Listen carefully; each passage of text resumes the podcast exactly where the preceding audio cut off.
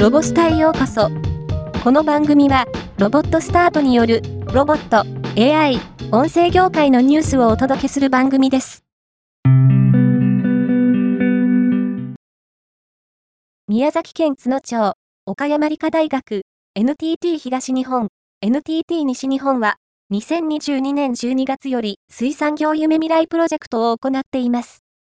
2023年3月より実証用養殖プラントにて ICT と水産生物の効率的な陸上養殖を目的として開発された人工海水、公的環境水を活用したクエタマ、タマ海の9ヶ月間の試験飼育を実施したところ、完全閉鎖循環式陸上養殖では、世界初となる試験養殖に成功したことを発表しました。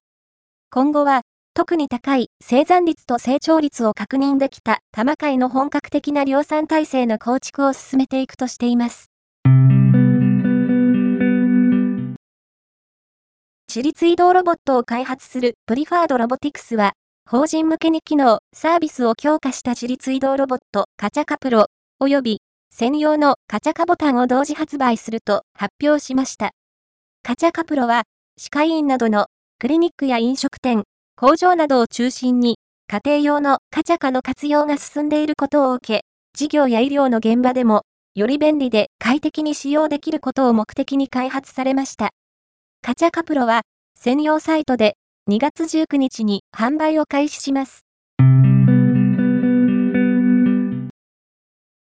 月面探査車や沖を開発する大門は、月面探査技術を活用し、それを地上での課題解決に向けて応用した新型の天井裏点検ロボットの開発に着手したことを明らかにしました。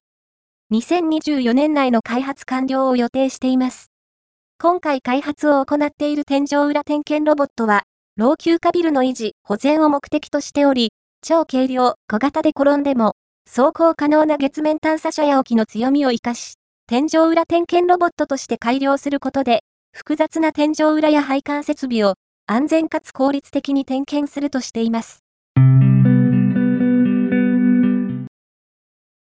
二小学者大学大学院の文学研究科では、大阪大学大学院の基礎工学研究科と共催で、漱石アンドロイドシンポジウム、ロボット学者は、なぜ小説を書くのか、漱石アンドロイドと人間学としてのロボット研究を開催します。シンポジウム冒頭では、漱石アンドロイドによるパフォーマンスも予定され、大阪大学の石黒教授や立命館大学の谷口教授による講演も見どころです。日時は3月2日13時から17時、場所は二小学者大学9段1号館地下2階中洲記念講堂。参加費は無料、ただし事前予約制です。今回のニュースは以上です。もっと詳しい情報を知りたい場合、ロボスタで検索してみてください。ではまたお会いしましょう。